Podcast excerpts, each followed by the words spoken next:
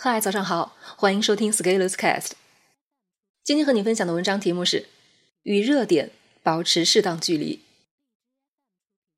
经常看我文章的读者应该知道，我写热点文章不多，不怎么写的原因是，我认为自己是一个很笨拙的人，在我还没有来得及反应过来的时候，热点就凉了，所以追热点很容易追剩下，就像股票市场里的新手，总是高买低卖。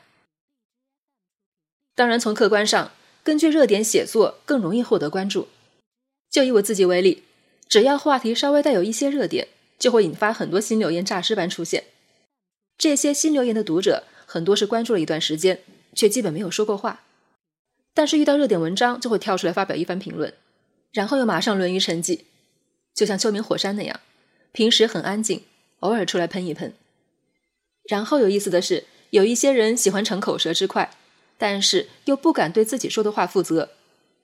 如果我把留言公布在文章底下，他们不一会儿就会默默的把自己的留言给删掉，或者在后台说：“哎呀呀，你怎么把我说的话公开出来啊？”人最可爱的地方就在于各种奇奇怪怪的行为。我又不认识你，你说话又那么出彩，当然要张榜公示一下，代表我对你的尊敬了。我发现，我只要不写热点文章，这种奇奇怪怪的评论就不会出现。当我不写热点文章的时候，我更多的是写一写我的观点与看法。这些看法更多的是把自己想的问题梳理一下，而且是不太照顾读者的感受的那种。这个时候，他们就都不见了。我倒不是不关心热点，而是我认为这个对成长而言不是第一优先级。其实，我个人成长的开始是从隔离热点、闷头做事上手的。我在十多年前。是一个极致的热点追踪者，我对资讯的关注是重度的，重度到什么程度？比如我知道比特币的时间和李笑来老师差不多是一个时间点，并且也读了白皮书。再比如现在三十六氪已经上市了，但是我最早的时候是订阅他们每天发送的互联网资讯邮件的，那个时候我们做个沙龙就能请到他们的老板刘成成来参加。再比如。我还记得百度要做即时通讯的时候，互联网界讨论能不能颠覆腾讯 QQ。再比如，我还记得网易推出有道搜索的时候，还扬言要在几年内超过百度。但是，知道这些有什么用呢？除了现在写作当成一个谈资来告诉你我记忆力好，其实也没有什么其他作用了。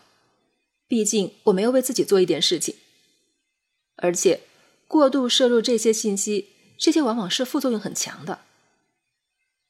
在互联网上，很多资讯不排除很大一部分是公司花钱请相关的记者写手来出的稿子。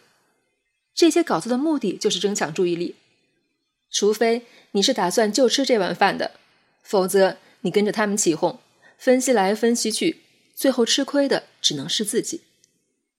看上去你白嫖了别人的内容，但是其实是人家的内容。白嫖了你的时间，而且后面随着我的专业水平的提升，看问题也比以前有进步，加上自己能接触到更多的信息源，就会发现这些很多都是不靠谱的情报，都是先有立场再找论据的捏造材料。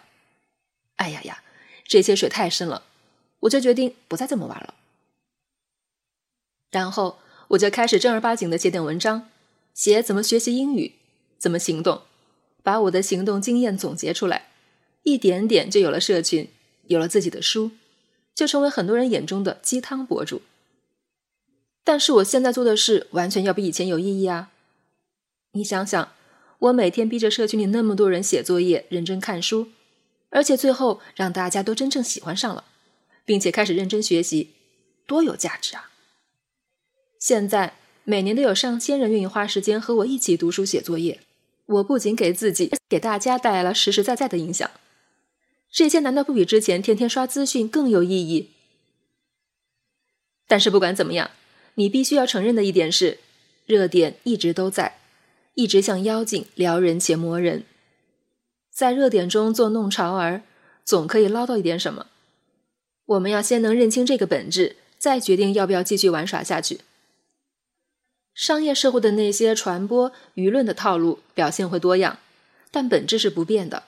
我们不用跟得太紧，保持一个身位的距离就可以。